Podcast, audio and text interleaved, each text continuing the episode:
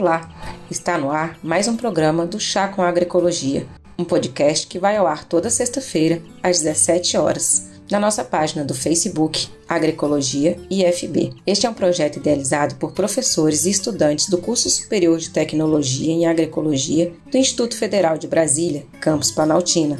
O objetivo deste projeto é discutir, aprofundar e desvendar o novo PPC do nosso curso que entrará em vigor no primeiro semestre de 2021. Eu sou Júlia Neves e fiquei com a deliciosa missão de conversar com vocês sobre bem-estar animal e meio ambiente. Eu gostaria de iniciar essa nossa prosa com uma reflexão sobre o período que estamos passando. Essa pandemia deixou claro para mim que estamos todos interligados e conectados e que qualquer ação que eu faça de um lado do planeta, rapidamente o outro será afetado e vice-versa. Uma pessoa infectada pelo Covid foi capaz de fazer uma pandemia. Imagina o que nós podemos fazer com a destruição que estamos provocando no nosso ambiente ou com as relações que estamos estabelecendo com ele. Mas o que isso tem a ver com bem-estar animal? Bem, eu diria que tudo. Vocês ouvintes já pararam para pensar em como o alimento chega à nossa mesa? Quais as relações de poder, injustiças e mercadológicas podem estar inseridos nas escolhas que fazemos, como o simples ato de nos alimentar? Vamos voltar na década de 60, a época da Revolução Verde, onde surgiram as principais mudanças nos sistemas de criação animal. Nesta época, uma jornalista, a Ruth Harrison, mais precisamente em 1964, foi fazer uma matéria sobre os sistemas de produção animal industrial e ficou horrorizada com o que encontrou. Observou que as matrizes suínas eram criadas em gaiolas sem poder se mover, que as vacas leiteiras foram tão selecionadas geneticamente que seu úbere era maior do que os ligamentos poderiam suportar e que as aves criadas em gaiolas de bateria tinham canibalismos e não conseguiam nem abrir suas asas. Isso fez com que ela lançasse um livro chamado Animal Machine Animais Máquinas. A população da Inglaterra, que foi onde tudo isso aconteceu, ficou indignada e cobrou do governo inglês que pudesse fazer alterações é, nas formas de criação animal. Então foi estabelecido um comitê Bramble, que em 1965 ratificou tudo o que Ruth Harrison colocava no seu livro e definiu os princípios mínimos que os produtores deveriam seguir para garantir uma produção animal mais digna e que mais tarde se transformou nas cinco liberdades: livres de fome e sede, livre de medo e estresse, livre de desconforto, livre de dor, ferimentos e doenças e livre para expressar um comportamento natural. Essa época foi um marco para a ciência do bem-estar animal, uma vez que os pesquisadores observaram que os erros na produção animal advinham da falta de conhecimento que os produtores tinham sobre o comportamento e as necessidades dos animais. Porém, somente em 1976, dez anos depois, que surgiram as primeiras definições de bem-estar animal, quando Hughes fala que seria um estado de plena saúde física e mental, em que o animal está em completa harmonia com o ambiente circundante. Porém, essa definição somente nos permitia dizer se o animal estava ou não em bem-estar. Dez anos depois, Fraser e Brum se referiram ao bem-estar dos animais como a tentativa deles se adaptar ao meio ambiente que se encontram. Essa definição se tornou amplamente utilizada por incluir todas as possíveis situações que o animal pode enfrentar em termos de qualidade de vida. Assim, o bem-estar poderia variar de muito bom quando o indivíduo gozasse de plena saúde física e mental e muito ruim quando ele está na iminência da sua morte, por exemplo. 30 anos depois, foi necessário fazer uma definição que englobasse as emoções dos animais e que os considerasse não só como seres sencientes, capazes de sentir dor, medo, aflição, felicidade, mas também seres dotados de consciência e de inteligência. Resumindo, em uma análise, em uma vida que valesse a pena ser vivida pelo animal. Para isso, frisou-se importante é, analisar as interfaces do bem-estar animal, bem-estar humano e o equilíbrio do meio ambiente, chamando assim de bem-estar único. Na agroecologia, usamos o termo criação animal e não produção animal por entendermos que o animal é o sujeito do processo de criação, que ele interage com o meio ambiente, trazendo fertilidade, biodiversidade, facilitando a ciclagem dos nutrientes e enxergamos nesses animais seres sencientes, conscientes e dotados de inteligência. Não sendo ético colocarmos esses animais em ambientes estéreis, sem estímulos e que não respeitam a expressão de seus comportamentos naturais. Para responder à primeira pergunta que fiz para vocês no início dessa conversa, vamos prosear um pouquinho com Maria José Rodsel e Luiz Carlos Pinheiro Machado Filho, docentes da Universidade Federal de Santa Catarina e coordenadores do Laboratório de Etologia aplicada e bem-estar animal LETA. Ambos trabalham há muito tempo com o tema da agroecologia. Boa tarde, Maria José e Pinheirinho. Boa tarde. É muito bom poder contar com vocês aqui, né, no nosso Chá com a Agroecologia. Eu gostaria de começar essa prosa com vocês, pedindo para que vocês se apresentassem um pouco e explicasse para gente, né, qual a atuação que vocês têm no bem-estar animal e na agroecologia, o que os motiva nessa temática, que o trabalho de vocês é muito inspirador para gente, né? É um prazer muito grande estar falando sobre esse assunto, que é um assunto que, que apaixona, né, tanto a mim quanto a Maria, e tem inspirado o nosso laboratório de etologia aplicada, criado lá em 1987, quando a gente falava em bem-estar animal e era, e era até ridicularizado às vezes, né? Felizmente essa é uma pauta que ganhou corpo e vai continuar ganhando. Eu sou engenheiro agrônomo formado pela Universidade Federal do Rio Grande do Sul, onde eu fiz depois um mestrado e realizei meu doutorado na Universidade de Guelph, no Canadá, e posteriormente um pós-doutorado na Universidade de Colômbia Britânica, também no Canadá. Eu tenho muitos anos de universidade, entrei no ano de 1983, com 25 anos no Departamento de Zootecnia, atualmente Departamento de Zootecnia e Desenvolvimento Rural da Universidade Federal de Santa Catarina. E hoje eu sou professor titular nessa universidade, continuo trabalhando e muito inspirado também pela presença do universitário, da juventude, né, dos colegas. Tendo sido filho do Luiz Carlos Pinheiro Machado, ele sempre foi uma pessoa que com quem eu debatia muito e que obviamente teve grande influência na minha formação pessoal e agronômica, discutir divergir e chegar a, uma síntese. Então, eu sou Maria José Hetzel, eu também sou professora do Departamento de Zootecnia e Desenvolvimento Rural da, da UFSC, junto com o professor Pinheiro, a gente trabalha no Laboratório de Metodologia Aplicada, o LETA. Eu sou veterinária, formada na, na URGS, em Porto Alegre, e fiz um doutorado na área de reprodução na Austrália, nos anos 90. Em 97 eu cheguei no, no departamento de zootecnia na UFSC e conheci o professor Pinheiro Machado. Eu não tinha tido muito contato até então com etologia nem com bem-estar animal e foi através desse contato que eu me interessei e então a gente está trabalhando desde então com esse assunto. Acho que para mim uma característica óbvia nesse assunto, que, que além do interesse científico, é o, o interesse ético, né? O que a gente faz com a produção animal. Então a gente trabalha bem-estar animal no contexto da produção animal sustentável, agroecologia, então isso é muito interessante. Acho que, na minha opinião, assim, é a única forma interessante de trabalhar esses assuntos. Pinheirinho e Maria José, pegando um gancho nessa experiência de vocês, vocês acreditam que é possível ter uma produção agroecológica sem o elemento animal inserido? É, quando nós olhamos a natureza, não há ecossistema sem a presença do componente animal. E todos os ecossistemas são resultado de coevoluções de milhões de anos entre a diversidade da vida que ali está. Ora, se o componente animal se manteve em todos os ecossistemas, é porque a presença do componente animal ela resultou em maior adaptação do próprio ecossistema, maior resiliência né? e, e, e maior é, benefício. Na agricultura, a, a, presença do componente animal é muito importante, não apenas porque fornece o principal adubo, né?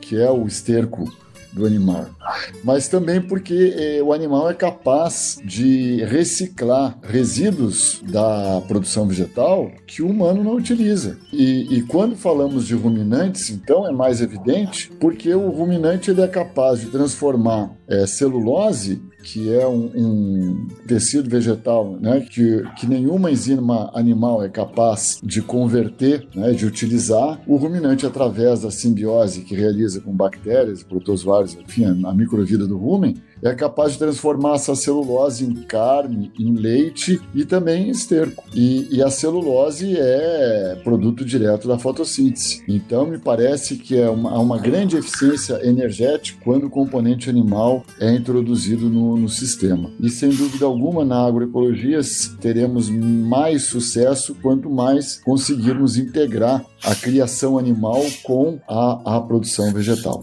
Queria complementar é que, a, além uh, de tudo isso que o professor Pinheiro estava falando, tem uma coisa que, óbvio, que acho que também todos nós concordamos, é que a, as pessoas consomem produtos de origem animal. Elas gostam, é importante para dieta, é importante culturalmente, é importante por uma série de questões. Então, só por isso se justifica que a gente precisa inserir os animais nos sistemas agroecológicos de produção. Não é uma questão assim pouco importante o que eu estou dizendo. É importante a gente pensar também no componente ético, né? Não adianta só a gente inserir os animais nos sistemas de produção.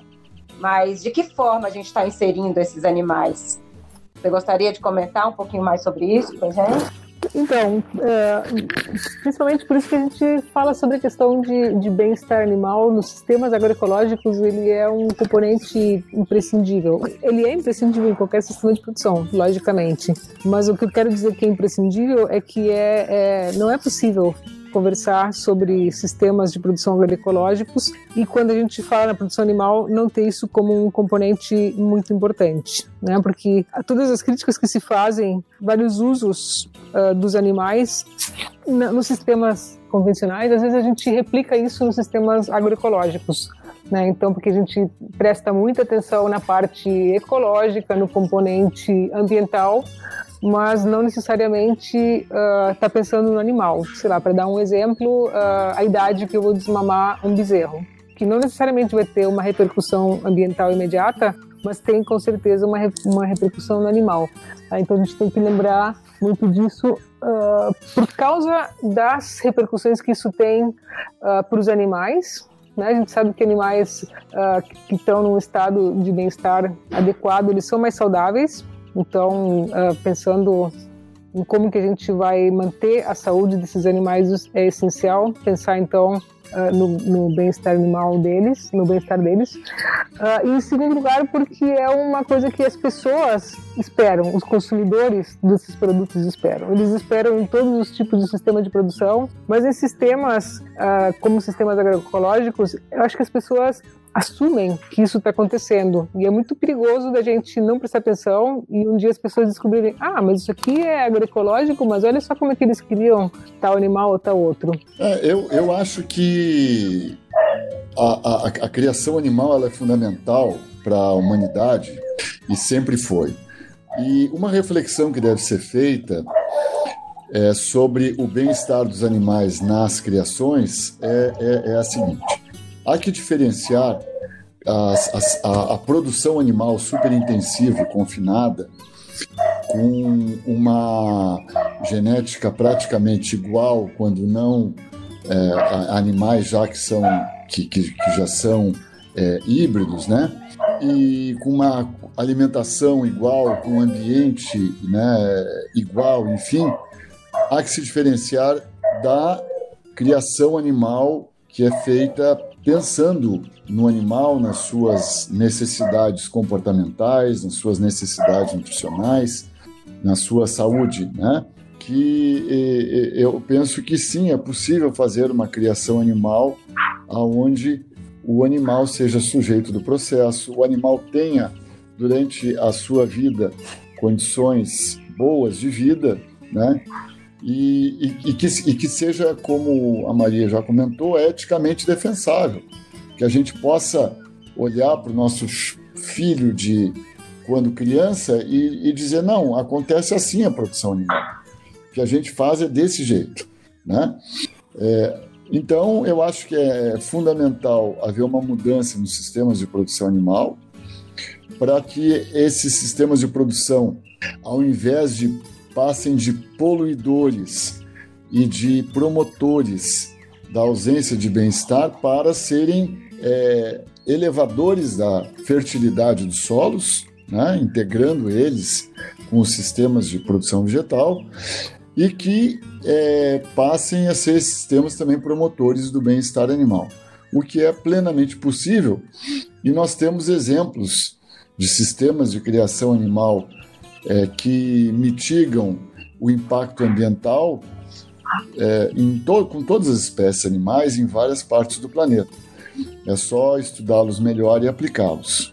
Eu queria citar apenas um, um, um, pequeno exemplo, alguns trabalhos é, norte-americanos que estudaram a diversidade, a biodiversidade né, em, em, em fazendas e compararam um local onde estava a mata nativa né, o, o, ecossistema original na, na, na, beira de um rio e onde havia é, potreiros, né, piquetes com sistema de PRV na beira do rio. E eles encontraram que a diversidade é, de peixes que havia no rio na região próxima da onde estavam os animais era maior do que aonde havia mata e não estavam animais. E por que isso? Exatamente por causa da contribuição que o animal traz ao ecossistema em termos de fertilidade, né, do seu esterco. Interessante isso que você coloca, né, Pinheirinha, do animal como sujeito do processo. Então, por isso é que na agroecologia a gente considera criação animal e não produção animal, né? Então, a Exatamente. gente entende o animal como seres sencientes, com consciência, que tem que ter suas necessidades atendidas, que são seres integrados ao meio que ele está, né? E isso é importante a gente levar em consideração numa criação animal agroecológica. E isso é o que vai trazer a diversidade no meio ambiente também. E aí a gente não pode deixar de falar do bem-estar animal, como você bem colocou. É, eu gostaria de fazer uma outra pergunta, que seria: vocês acreditam que os hábitos alimentares da população pode afetar essa, o tipo de produção, do tipo de criação animal que a gente tem hoje e o bem-estar dos animais? Tem alguma relação com isso? Olha, eu acho que uh, é, é, muito perigoso confiar nesse tipo de comportamento das pessoas para mudar os sistemas de produção. Tem vários estudos mostrando que não, porque as pessoas acabam comprando o que tem perto de casa, o que é mais barato, o que eles conseguem comprar.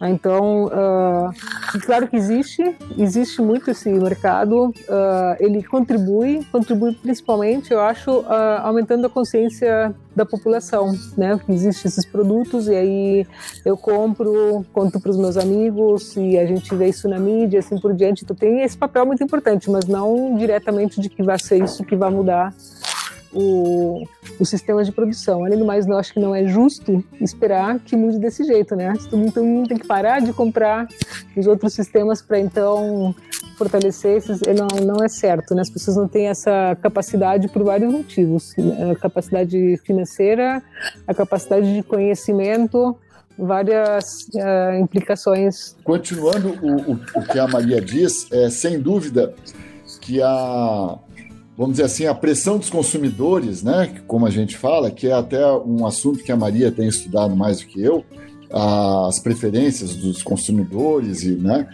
e a visão deles sobre os processos que ocorrem na produção animal e tudo mais, né? É claro que é positivo que haja uma opinião pública favorável ao bem-estar animal, e hoje já há, e é claro que isso é, muda e mitiga em algum sentido o sofrimento, vamos dizer assim, dos animais, né? Por exemplo, cadeias importantes de fast food hoje já não aceitam ovo, ovo de galinha em gaiola de bateria, bateria de gaiola. Ah, isso é bom, isso é positivo. Agora, isso mais cria é, um nicho de mercado do que propriamente é, tem uma, uma, uma mudança é, efetiva no, no, no fundamental do, do, processo criatório. Né? Ainda, ainda o processo dominante continua sendo o confinamento intensivo, com alguns, algumas pequenas mudanças cosméticas, né? E, e, e, o sistema de produção fundamentalmente não, não tem mudado. Então, eu acho que se por um lado é, isso a mudança de hábitos alimentares, a opinião da sociedade, ela é muito positiva no sentido de nos fazer avançar no tema do bem-estar animal. Por outro lado, ela não é suficiente. É preciso uma outra mudança, uma mudança mais de estrutural da sociedade, de, de que implica, claro, em consciência, mas implica também em mudança de algumas relações socioeconômicas dentro da sociedade aonde é, o lucro não seja o fundamental. Eu cito o exemplo da suinocultura. Na minha opinião, o sistema de produção de suínos intensivo que existe hoje no, no mundo inteiro deveria ser proibido. Proibido por quê? Porque causa um sofrimento conhecido, que nós sabemos, né? Intencional, desnecessário aos animais, com a única finalidade do lucro. Lucro de quem? Lucro das grandes empresas, porque o produtor de suínos é quem menos ganha no processo. Né? Então deveria ser proibido, simplesmente não pode. Por que, que não pode? Não pode porque, do ponto de vista da, da, da ética e da moral humana, está causando um sofrimento é, que a gente sabe que está causando né, aos animais, que pode ser de outro jeito. Maria José, aproveitando a fala do Pinheirinho, você pode explanar um pouco sobre a influência da produção animal, industrial e do desequilíbrio ambiental na saúde das pessoas e dos animais? Pergunta bem, bem ampla e bem complexa, uma, porque está ligada com a forma como a gente alimenta os animais e uma série de produtos extras, né, que as pessoas chamam de produtos químicos, os, né, as pessoas leigas que não conhecem, não sabem exatamente o que, que é, se é hormônio, se é antibiótico, se é pesticida, mas eles uh, sabem que a gente usa muito dessas coisas e tem razão em estar preocupados, né? Porque a gente causa um desequilíbrio, a gente causa um desequilíbrio pela forma como a gente cria os animais. Eles estão em densidades acima do aceitável para conseguir fazer manter níveis de saúde e de sistema imunitário desses animais adequados sem intervenção externa.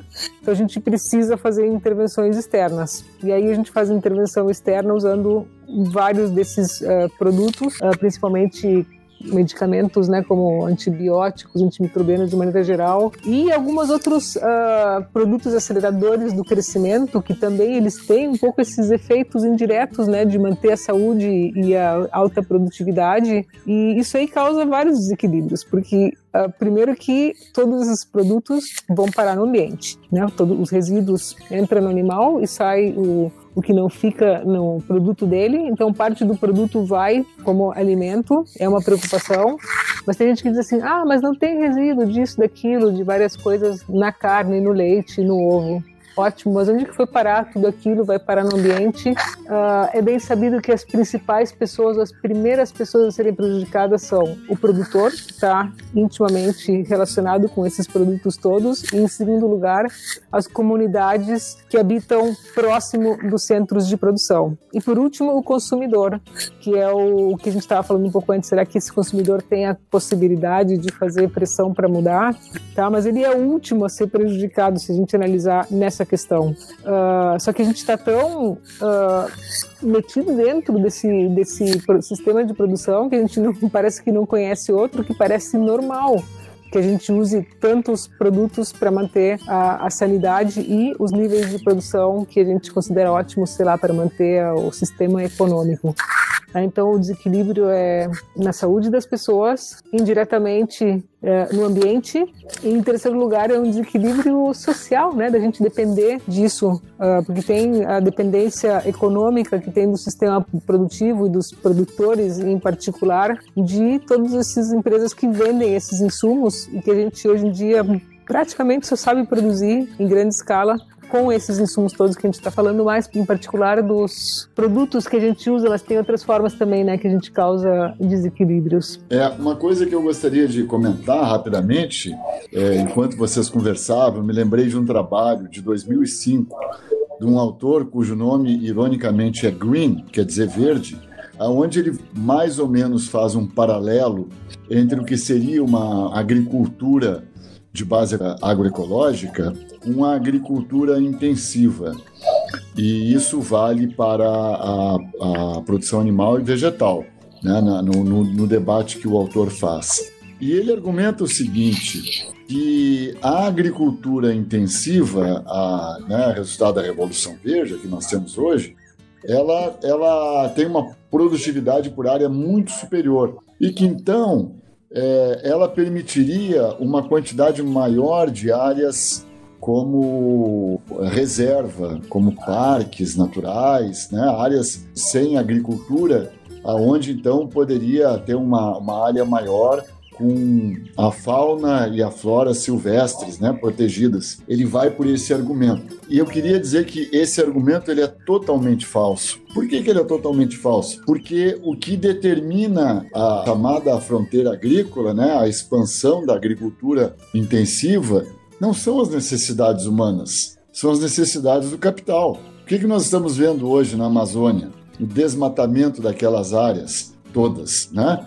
é, há uma necessidade de aumento da, da produção de alimentos no mundo? Não, não há. Apesar de uma superpopulação, só com a produção de cereais do planeta é possível destinar um quilo de cereais secos por dia por ser humano. Isso nenhum ser humano consegue comer um quilo de cereais num dia. Estou falando só dos cereais. Né? E, e, por quê? Porque muito desses grãos, cereais e, e, e oleaginosas, como a soja, são destinados à alimentação animal confinada, ao confinamento, ao, ao superconfinamento. Então nós chegamos ao absurdo de pegar uma vaca que tem 2 milhões de coevolução né, no, com, na, com, as pastagens e que desenvolveu uma simbiose ruminal fantástica para usar pastagens, o celulose, nós alimentamos essa vaca com trigo, com milho, com soja, né, que podem ser alimento de, de muitas pessoas no, no mundo. E poderíamos deixar essa vaca no pasto, porque tem pastagem no mundo suficiente para toda a, a, todos os 1,5 bilhão de bovinos. Né? Nós temos essa pastagem já, ela já existe, mas isso é direcionado por outros, outros fatores. Né? E enquanto que na, na, na agroecologia, exatamente aquilo que eu comecei a falar, se é possível haver a coexistência da vida selvagem né, com, com a agricultura. Eu, por exemplo, é, eu quero e, e, e concluo meu pensamento com dois exemplos que me afetam diretamente no meu campo. Primeiro, depois que eu comecei, que eu, que eu adquiri o campo, comecei PRV há mais ou menos, comprei o campo há 10 anos atrás e desde então não coloquei nunca um veneno lá dentro, aumentou a população de animais selvagens na minha pequena área, que é uma área relativamente pequena. Mas você vê os animais selvagens lá. Até o veado campeiro, não é? A gente, a gente vê. É, e por outro lado, eu tenho uma dificuldade muito grande porque os materiais de, de genéticos de pastagem melhorada, as pastagens cultivadas de inverno, elas são dependentes de adubo. Então, a agricultura convencional, ela, ela não oferece alternativas de material genético, seja vegetal, seja animal, para a produção agroecológica. Isso que vocês comentavam antes, é muito importante que haja essa adaptação, né? Porque, por exemplo, a aveia, você vai plantar aveia no inverno, né? Ela, essa aveia ela foi selecionada para alta produtividade, mas alta produtividade dependendo de adubo.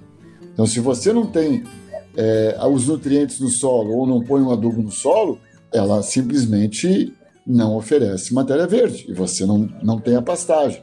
Então esse é um, um aspecto muito muito sério, né? Que é um desafio muito grande para a agroecologia hoje. É exatamente esse encontrar materiais genéticos, né? E até mesmo implementos e enfim, né? É todo é, é toda uma cadeia que está direcionada para a agricultura convencional. E quando a gente quer fugir dela, nós vamos encontrar essas dificuldades.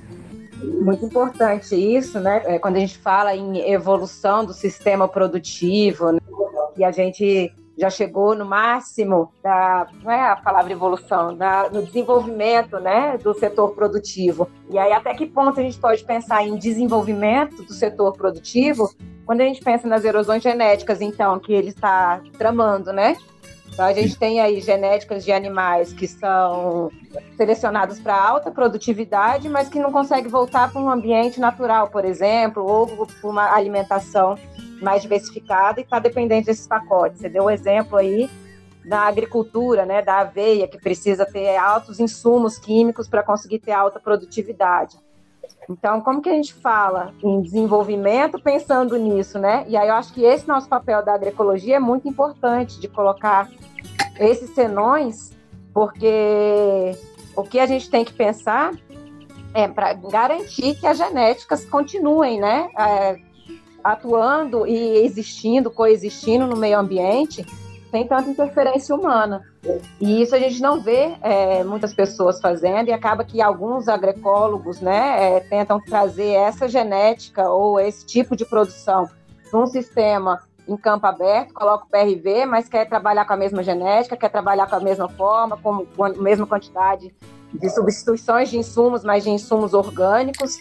Então, a gente tem que pensar muito e tomar muito cuidado com isso, porque está tudo interligado com a questão do, do, da preservação do meio ambiente, da preservação das raças, das espécies, né? E mesmo da autonomia do próprio produtor. Sem dúvida. Sem dúvida. É, eu gostei demais de conversar com vocês. Acho que é um tema que precisa ser muito mais explorado, muito mais lançado ao ar, né? Para que a gente consiga ter essas reflexões. São reflexões que a gente precisa trazer mais para a agroecologia, que discute muito nas criações né, industriais de animal, na produção industrial, mas que pouco se vê uma discussão mais aprofundada da criação animal na agroecologia.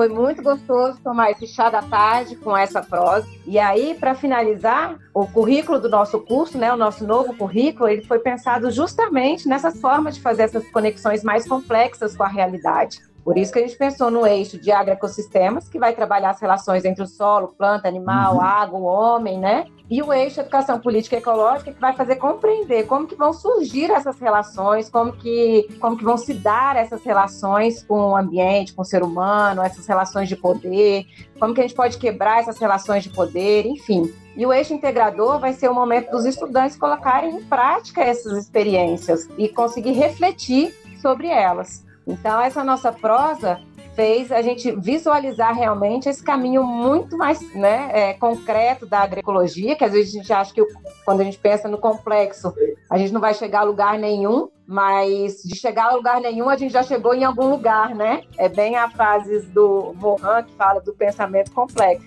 Então é, é muito isso mesmo. Eu vou ficando por aqui e não esqueçam de deixar suas críticas, sugestões de novos temas, elogios no nosso e-mail chacoagricologia.gmail.com Vamos juntos cuidar dos nossos animais e da vida no nosso planeta. Grande abraço.